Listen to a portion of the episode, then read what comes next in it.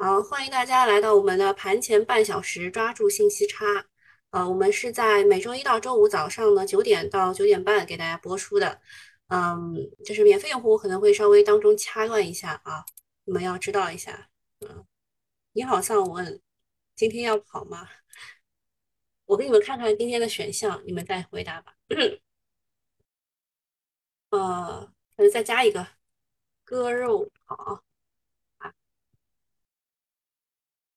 然后问一下大家最近什么感想啊？你在做什么呢？第一个是做 T 降成本，第二个是亏麻了不看了，第三个是习惯了，因为我经历过熔断，第四个是赚钱了，因为我在疫情线。疫情线就是指因为疫情而导致的所有的跟医药有关的，像预制菜也是疫情线啊。这在家干什么呢？叫外卖吧啊。然后这个春节就地过年啊，做个预制菜吧，对吧？就是这个疫情线啊，预制菜也是疫情线。然后第五个就我刚加的啊，就是想要割肉跑。第六是其他，好吧？大家又来看剧本了，是吧？今天要割肉跑啊！你们确实选选五的基本上都不是我的这个叫什么呃西米团成员。我给你们看看他们的成 成员在选什么啊？啊，东东东东今天在群里啊，给大家科普的这个叫什么？呃，龙头股啊，龙头股到底是些什么？然后他已经给你们分好了，中军是谁，前锋是谁，然后谁有反核的这个可能性，对吧？我觉得新米团的成员，嗯你们可以去听一听，好吧？总之比你们自己复盘要轻松很多啊。但是啊，我想说的是，即使东东写完了剧本以后呢，大家的反应还是这样的，就是我看完东哥的这个。叫什么剧本？以后和和他的虚拟人小云是一个反应，听着好累呀！实际操盘顾不了那么多，这个如何了？这个板块如何了？我于是要如何？那个如何了？我于是又要如何？好，给大家看剧本了，好吧？大家都在等待剧本。小云说美股大跌了啊，是的，美股大跌了。我觉得小云应该就是我们群里女生的总和啊，因为今天 今天讲这个大跌的是谁？李梦好像发出来的。李梦说今天是，你看他今天给大家科普了多少东西啊？李梦说啊，今天这个美股首先是纳斯达克啊什么之类的，道琼斯跌了零点四九，纳斯达克跌了百分之二点五一，标普跌了百分之一点四二，对吧？他说今天应该有大戏了。我估计东哥是把所有群群里女生全部对吧，全部融合成了一个小云，当然他应该是把这个问题融合了一下。小云说美股大跌了，然后东东说嗯，按照剧本是这样的。小云说那今天怎么操作？东东问你的仓位如何？啊，小云说我锂电池在宁德时代早盘拉升的时候出来了，哎，那那做的挺好啊。元宇宙和中药心存侥幸没有全部减仓，现在有点浮亏，但仓位不重。早盘买进去，数字货币一亏一赢。然后东东说早盘低开大杀，核按钮的节奏。小云说那咋办嘛？东东说等情绪宣泄一下就可以低吸。小云问低吸方向，东东说看久安的表现。假如一字板涨停再冲高回落，或者低开大杀到跌停，医药这一类就不忙着低吸。方向是预制菜和元宇宙，也可以观察冬奥会以及数字货币的持续性。假如湖北广电低开大杀到跌停，需要等它翘板回来以后再看元宇宙的反弹机会。其实我觉得他讲的非常的，就是很很清楚了啊。其实就是你要看两个，你要看两个个股，一个是九安医疗，对吧？九安医疗代表着疫情线，所有的疫情线都看它。然后。呃，还有一个是湖北广电，湖北广电就是所有的这个元宇宙就看它，对吧？看得很清楚了。然后小云说听着好累啊，我觉得实盘操作应该顾不了那么多吧。然后东东说把具体风向标股票都放在自选股，看情况操作，不要满仓，不要追高，不要轻易尝试买跌停。小云说。那持股不动可以吗？东东说持呃技术不到位，应该是可以的。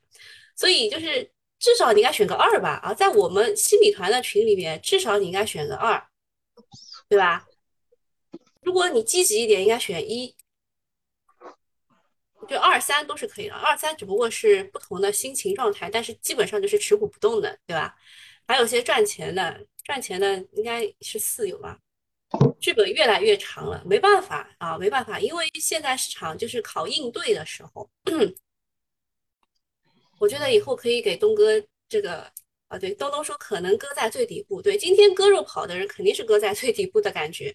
今天可能还会有一杀啊，今天就是低开嘛，美股大跌肯定是低开，不知道是低开高走还是低开下杀，但是肯定啊，肯定是各种情绪啊什么都来了，特别是昨天尾盘有好几只这个之前的高位股都是直接跌的，特别是那个开开实业，这也太夸张了啊，这太夸张了，给你们看看竞价图，呃，昨天的竞价图今天看不到啊，有有有啊，就是这样的。就最后的时候，哐叽从涨停跌到负六啊，就是一下子跌掉百分之十四。嗯，所以这个是情绪的问题啊，这是情绪的问题。所以你要看情绪的话，你就要看就是最厉害的那两只股嘛，对吧？所以我们自选股当中最厉害的两只股就是湖北广电和九安医疗，对吧？国际医学嘛，今天停牌，然后明天直接 ST 了，这个消息待会儿讲吧。待会儿讲一下，我我觉得我还是有一些不同不同的观点，呃，我对于这种事情总是有不同的观点。好，然后我们看一下段子吧。啊，一月一日的目标是大赚特赚，一月四日的目标是回本就好。一月五日的目标是少亏当赚，一月六日的目标是不要破产，一月七日的目标是卖身第一天，一月十号就可以赎身了，一月十一号又继续卖身，一月十二号赎身，一月十三号卖身，那今天能不能赎身呢？这是我们今天要观察的点啊。好，然后然后看一下这个国际医学的事情，十四万股东懵了。国际医学将变更为 ST 国医公司停牌。我那一天就是周三下午吧，我做完直播的时候，我就是我先走了嘛。我听到张工在那边，就是有人问他国际医学，他还在那边从技术面当中讲讲讲。我想你有什么好讲的？国际医学是因为是因为这个就是这个事情啊，就是被大家抛的。你还在那边技术面讲讲讲，有什么好讲的，对吧？所以。我就立刻走掉了啊！我不想听下去了。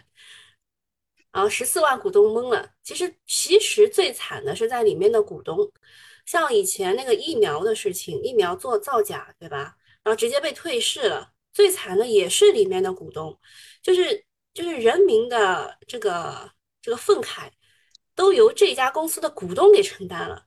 你想想这个，啊，我也不讲了。我觉得我有点我有点愤青啊。嗯啊。就是近期说西安高新医院，对我也觉得股东太可怜了。嗯西安高新医院因为孕妇流产事件，还有就我我跟这个就这是大 V 写的啊，这是大 V 写的。我跟他们其实可能会有一点思想上的思想上的不一样啊。这就反正我们都是言论自由的国家，是吧？嗯是西安的啊，我帮他静音了。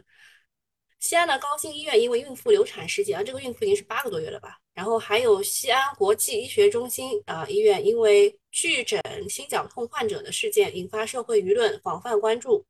啊，今天是昨晚啊，昨天晚上国际医学公告，公司出发了上市公司股票被实施其他风险警示的相应情景。公司股票自一月十七日开始被实施其他风险警示，股票简称变更为 ST 国国一。同时，公司宣布停牌了啊，就停牌一天，就今天一天停牌之后，明天直接就 ST 了。但是 ST 也是一个好消息，什么呢？就是它只能跌百分之五了，就不知道来多少个跌停。呃，昨天晚上出了一个黑天鹅事件，就是国际医学因为下属医院并被停业整顿三个月。这个被停业整顿三个月，其实在盘中就已经有这个消息了，但是被 ST 是在昨天晚上六点钟左右，六点多吧。啊，就出来这个消息，大家都在疑惑啊，就因为根据之前对长生生物，哎，不小心讲出来了啊，就是你们应该有印象的啊，就是前两年啊有打这个狂犬疫苗，是狂犬疫苗吗？还是是呃是打一个什么疫苗啊？长生是什么疫苗？啊，东北的有没有人知道？说三家机构昨天卖出近两个亿。呃，长生是什么疫苗？有没有人知道？有没有人知道长生是什么疫苗？不要不要让我去百度，好吧？你们开始讲，好吧？然后呢？有人知道吗？是什么？我很期待啊！生长生长激素吗？确确定吗？是吗？是生长？又有人没静音，又有人没静音，我来帮助你。嗯，好像是生长吗？这边有人知道吗？禽流感是狂犬疫苗，好，我记得没错，对，应该是禽禽流感啊。生长生长不在小孩子应该就是必须打的这个疫苗当中啊，大家都开始出来说话了啊，就是禽流感疫苗是狂犬疫苗，对的，好，是狂犬病啊。就是长生生物嘛，这个狂犬疫苗作假，它就用这种水水来代替，就是就是生物盐水什么来代替，然后有人真的得了，然后死了。就是狂犬病其实就是致死率是很高的，百分之九十以上，但是就是就是你这个就是就是怎么说，中奖率是很低的。哦，他以为是安科生物，不是啊，我说的是长生生物。那当时是呃，就是 BOSS 就已经发话了，BOSS 出来发话说这个。要怎么怎么样，对吧？然后这这家公司直接就退了，那是谁承担了啊？这个网我这键盘侠的怒火呢？是那那一批股东啊，是那一批股东。所以国际医学的股东，呃，你们要怪怪谁呢？怪微博传播，呃，然后就是人民的愤慨啊。那么这这件事情呢，在 A 股，他说是首次出现，嗯。但我觉得不是首次出现啊，那个长生生物也见识过了，对吧？呃，不过呢，是昨天进场博反弹被闷杀的那些人是很惨的，所以我就昨天我就所以我就一直在想，张工你不知道这件事情吗？你还在那边分析分析个屁啊！是我我直接说了，有雷快跑，对吧？就这四个字，嗯，然后什么想跑都跑不掉。然后说这两家公司，一个是孕妇流产公司，一个是巨矫巨诊心绞痛患者，这两家公司都是国际医学旗下的民营公司啊，就是就是民营医院。但是呃呃，一家是因为核酸问题无法及时入院，导致了八个月胎儿流产。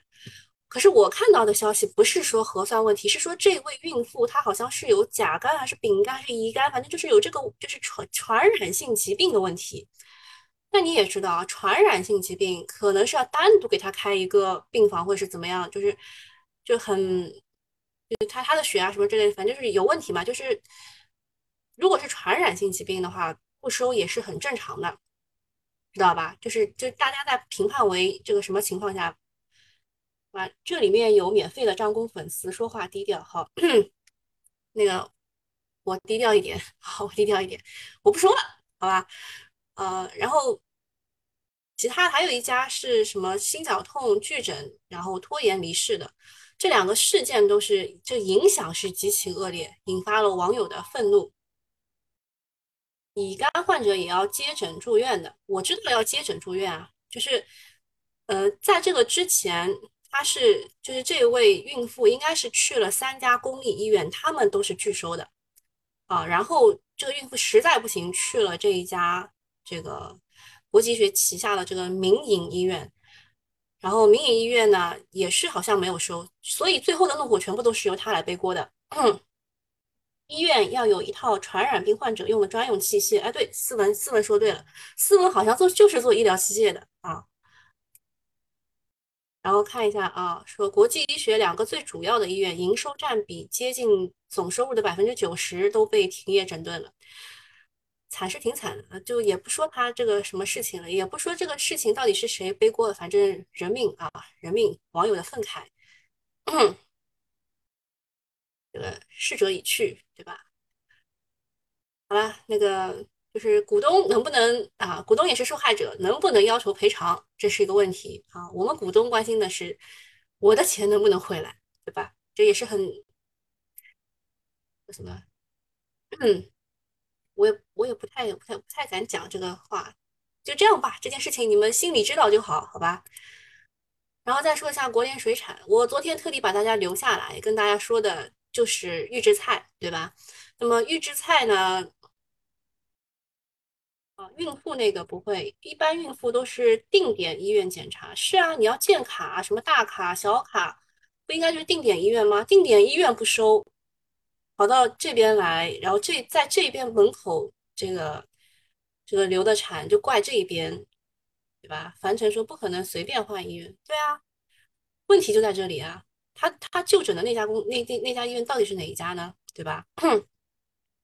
我们昨天留下来就是直接跟大家说了，说明了就是国联水产为什么会是预制菜的龙头啊。首先它是二十厘米的，然后啊它是和盒马合作的啊。那么你们也知道，在西安这一次疫情当中，呃，我问了一些西安的网友啊，股股友也有，然后他们说是之前在小区配送不到位的时候，只有盒马还在兢兢业业的平价为他们送菜。啊，虽然虽然我们都知道盒马的价格比本来就比一般的这种菜市场要高一点的，这肯定的啊，但是他们是按照盒马，就是跟比如说他在西安或者是啊在这个东北，就是他他是按照就是他们平台的评价来给你们送菜的，所以就是大家网友啊或者是西安人民啊对这个盒马的观感是非常好的。前一阵子不是盒马还被罚了嘛？就是他们说，真正为就是大家做事的，反而被罚了，啊，就是网友就是在那边为他们鸣不平嘛，对吧？所以就是国联水产和盒马的这次合作，嗯，大家还是怎么说呢？很给盒马面子，只能说是这样说啊。然后我知道的是，国联水产可能里面是有装的，啊，里面是有装的，好像是一个月之前啊，我就听人家说了，啊，就可能会炒啊，怎么样？就当时我都不知道是什么原因。啊，我以为是跟水产就是什么，呃，那个规划有关啊，但其实不是啊。科说这个是人民的认可。国联水产还捐了一百万的预制菜给西安啊，对啊，反正就是跟西安有关嘛，对吧？国联水产二零年的预制菜卖了十个亿啊，啊，但是啊，但是我要我要跟你们说，继续说，就是它里面是有装的，它所有的消息放出来，其实都是。炒作股价用的啊啊，这边就是比如说国联水产的董事长李忠说，我国预制菜行业规模有望超三万亿。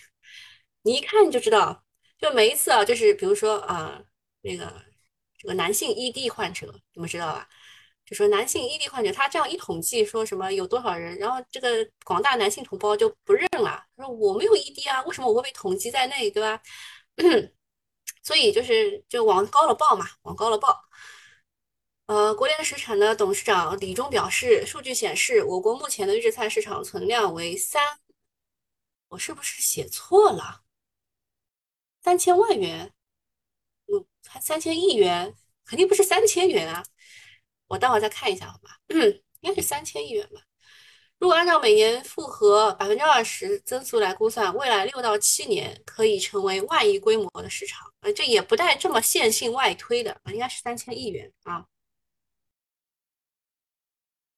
哥说高光时刻必须开始装逼，怎么啦？你买啦？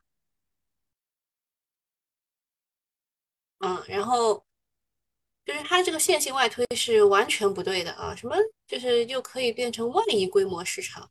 长期来看，我也看一下什么，就像你直播说的，互动消息我们也不知道，只有主力知道才会问。是的。嗯，说就是长期来看，我国预制菜市场有望实现三万亿规模以上的规模。国内水产和盒马全面战略合作，双方将形成非常好的协同互补效应，能带来销量的直接提升。那国内水产本来就做水产的，那盒马其实也是在生鲜上其实是有发力的，所以他们合作还是顺理成章的啊，还是顺理成章的。但是这一次的国联水产的涨，我觉得真的是广大西安人民看着，或者是广大人民看着西安给盒马面子涨上去的。啊，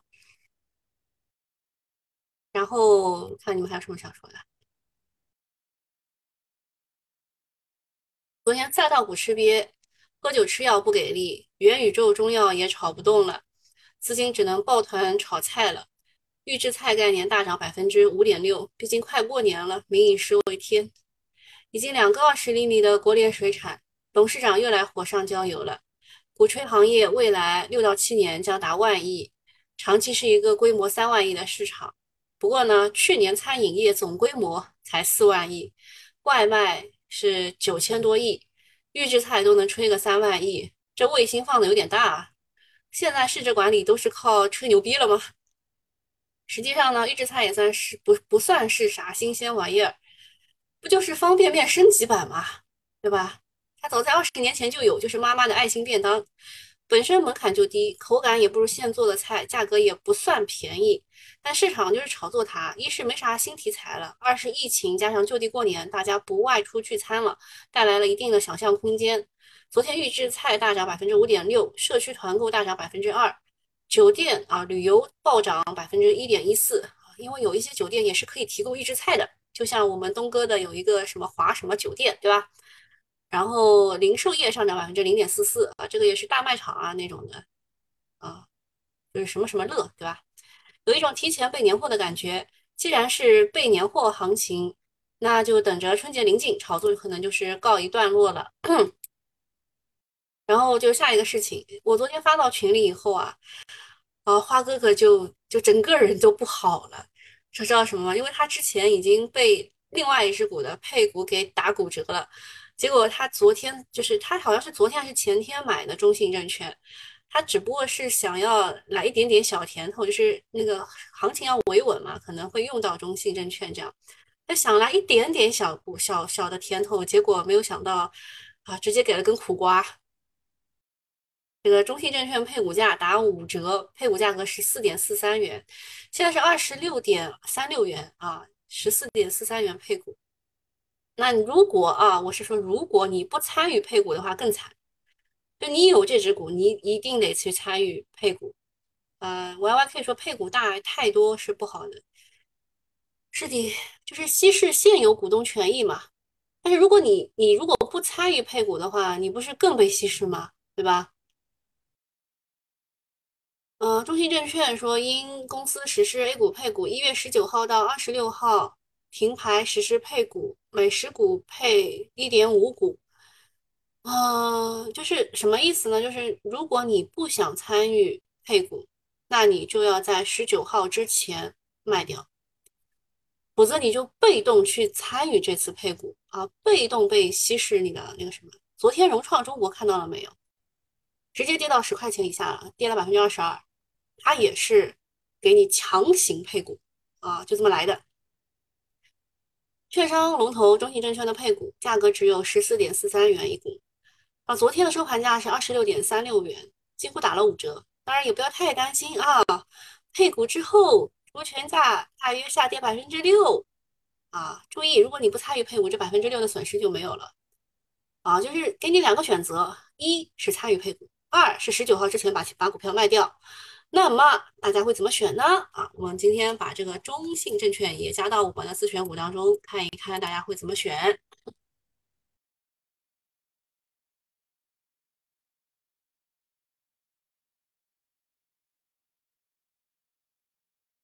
定价图打开啊，中信证券现在是盘前跌了百分之三点二二。我这边有这么多。现在湖北广电是跌停拉上来的，永安医疗是继续一字，嗯，国际学停牌。我这今天废话很多嘛，现在都没讲完，二十四分了啊，不行，我快一点啊。然后，但是啊，但是就是反过来想一想啊，反过来想一想，它这个确实有一点，就是就。配股并非完全是利空，只是一种中性的融资行为。但是在目前的市场环境下，通过配股圈钱二百八十亿不吐槽都不行。中信呢，刚刚在前天发布了年报预告，赚了二百三十亿，同比增长了百分之五十四。骗了这么多钱还要圈？啊，中信走了啊！中信花哥哥说他竞价走了，你不等反弹吗？其实今天可能会反弹一下，弹一下再走嘛，至少早上会弹的。最近券商不给力，业绩好，业绩好，但是不涨，全市场注册制也不涨，中信这个配股的可以算是利空啊，算是首当其冲了。现在这个靴子马上落地，等到配股完之后，券商板块可能会爆发，也就是可能是爆发前的最后一跌。呃，有些就是说什么不要倒在黎明前呐，渣男年前应该会硬一把啊，这种话，其实，嗯，其实赌的是什么呢？就是我们昨天说的浙商证券说的可能会降准降息这个消息。如果它真的降的话，算是个利好吧，就是可能会对冲吧。然后再说一下九安医疗，九安医疗说，互联网平台留言诸多，不要无根据的去推算公司的业绩及未来的走势。呃，说是根据之前的英科医疗来计算的，就说美国的测试盒能赚到多少钱，还有多少的上升空间什么之类的。刚刚我跟我的人生导师还在聊天。呃，我们聊天，我们的聊天在哪里？啊，在这里。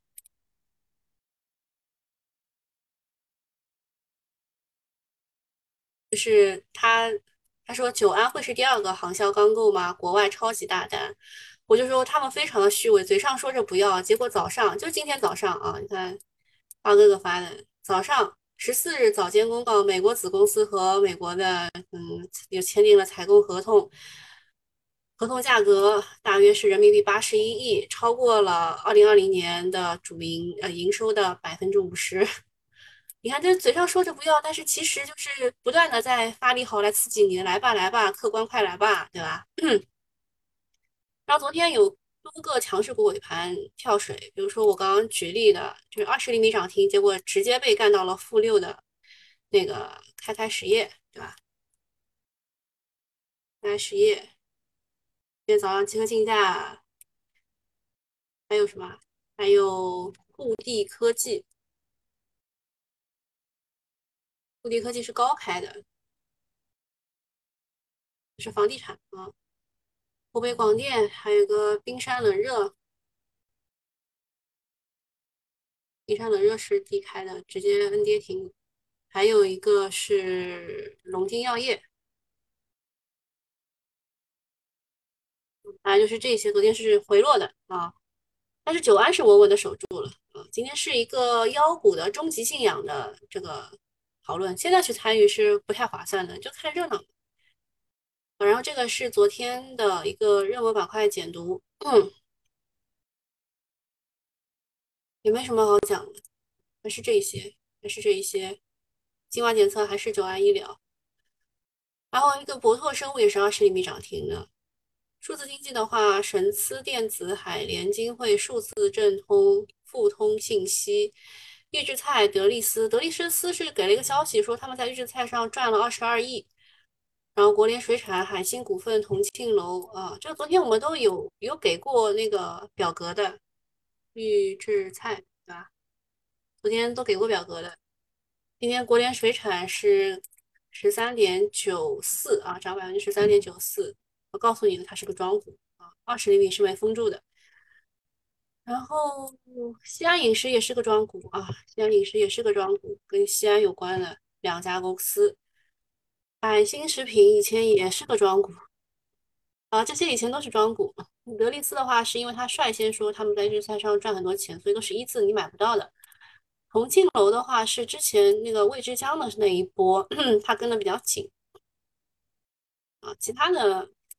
预制菜，呃，我是不是忘记关了？不好意思，我我忘记关了那个免费用户的，那个不好意思啊，免费用户拜拜。还好今天免费用户来的不多。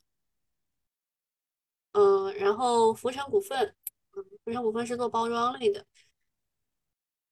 今天今天没有就是什么好上的，就稍微看一眼吧，稍微看一眼。中军是味之香啊，中军是味之香，就是如果他们全部涨停啊，味之香还没涨停，稍微可以干一干，其他的就不要干了。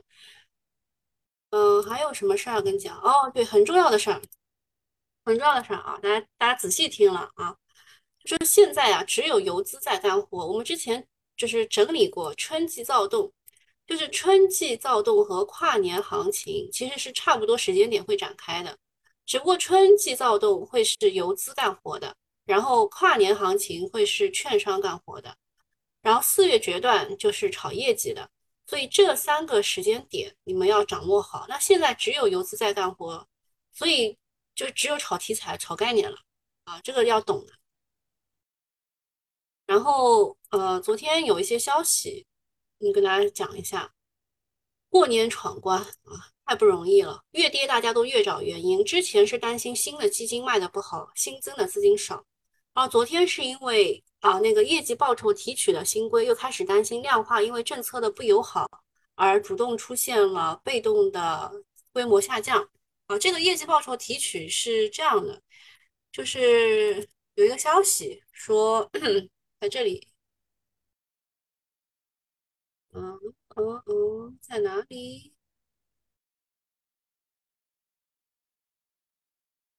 嗯哦，啊，在这里啊，就是私募人士透透露，二零二一年十二月，部分托管方收到窗口指导，后续的私募管理人在客户亏损的情况下，不得计提超额收益部分的业绩报酬。就管理费还是能收的，就是超额收益是不能不能就计提计提了。哦，还有今天是这个。兴业转债上市，我觉得不太会破发吧。兴业转债，兴业银行，然后今天这新银行跌了，转债是九点起。呃，你们稍等一下，我要去卖一下，因为我有兴业转债的，中了一个，中了一个。我记得群里面好像很多人都中了吧，对吧？呃，想办法卖掉它吧，哈。因为呃，说老实话啊，说老实话，就是它这个价格应该是不高的，这个价格应该算不高的。呃，我预计它应该是能到一百十的，啊，就是这个价也差不多吧。卖了啊，我卖了。啊，兴业转债赚了九十七块六，九十七块六。嗯，好，大家也卖了。信用转债是不太会破发的，因为它前前两天涨过了啊，它前两天涨过了，它上的时候前两天没涨过。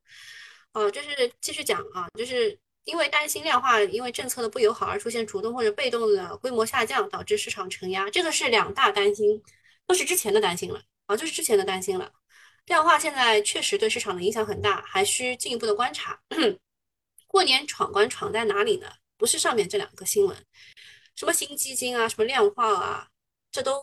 不是最主要的，呃，最主要的是量化开盘，逃运是砸盘，在节前承接本来就很弱的情况下，一切就变成鬼故事啊，一切鬼故事就成立了。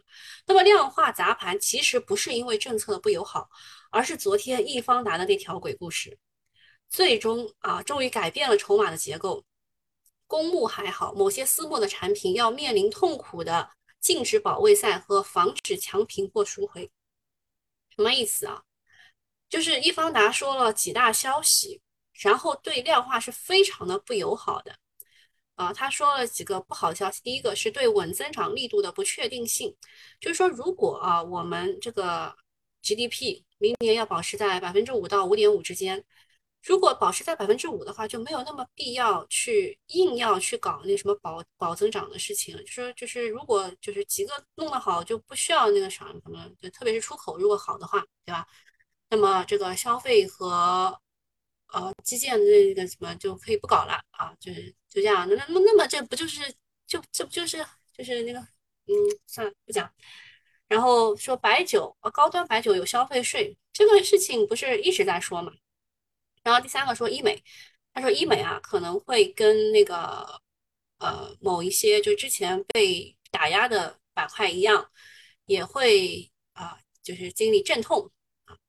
然后第四个是双控考核的事情，呃，就说以后不是每年考核了，五年一次，大家也可以找来看看啊，见仁见智。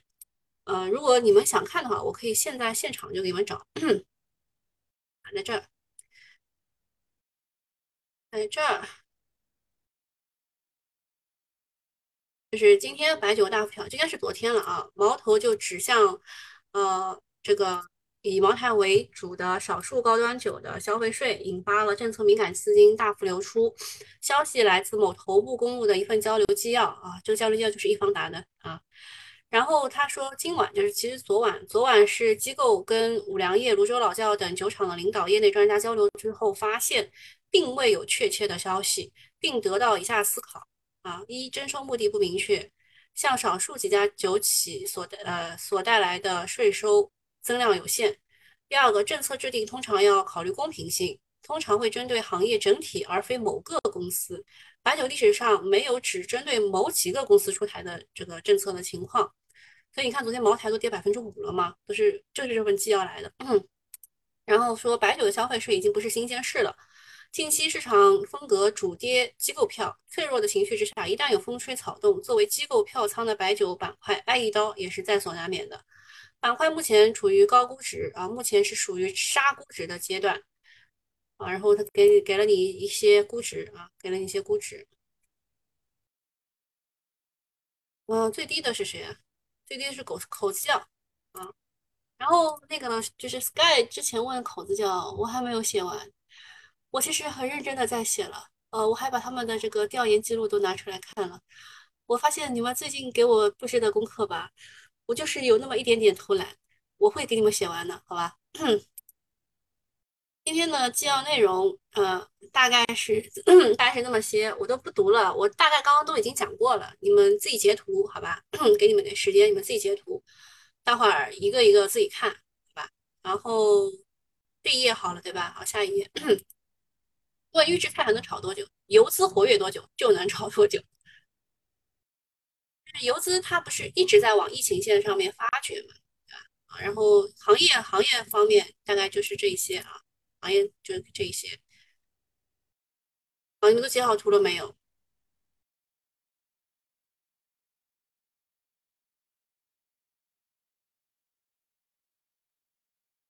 截好图了没有？好，那我们今天差不多就到这里了。嗯，还有个事儿啊，还有个事儿就是我要跟你们讲一下，就是这个中传的事情。嗯，我不是之前你们知道我是推了这个亚星锚链嘛？你们知道的啊，然后我我记得我们好像刘星是为此好像赚了十几万吧，对吧？呃，中传科技它是你像中传重工集团、重庆船舶工业等发行股份，然后它要收购的是中国海装、零九电器、洛阳双瑞、中船风电。股份，那你看，其实它是风电是比较重要的。那么它主要就是资产收购的东西，其实就是风电、风力发电设备的制造、风电场和光伏电站的开发与运营。其实就是说，它要把新能源的资产装到中船科技里面去了。所以，如果你们知道我有中船科技的是吧？如果中传科技它开板的话，我可能会上一下，因为我自己有嘛，然后成本比较低，所以我可能会上一下。然后亚星毛链为什么昨天能够涨？但是它虽然是有一点点，对吧？有有有有一点点被就是尾盘开板了什么之类的，但我也，你看啊，就它为什么能涨？是因为亚星毛链当中的这个毛，它。不仅是可以用上用在这个正常的这个船舶当中的锚，就海上锚，它还可以用在风电上啊，就是风电就是海上风电嘛。你想，它有一种叫固定式，还有一种是漂浮式啊。那漂浮式可能就要用到它这个亚星锚链当中的锚。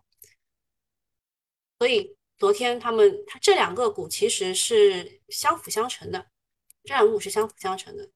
这个股我看到十四块啊，嗯。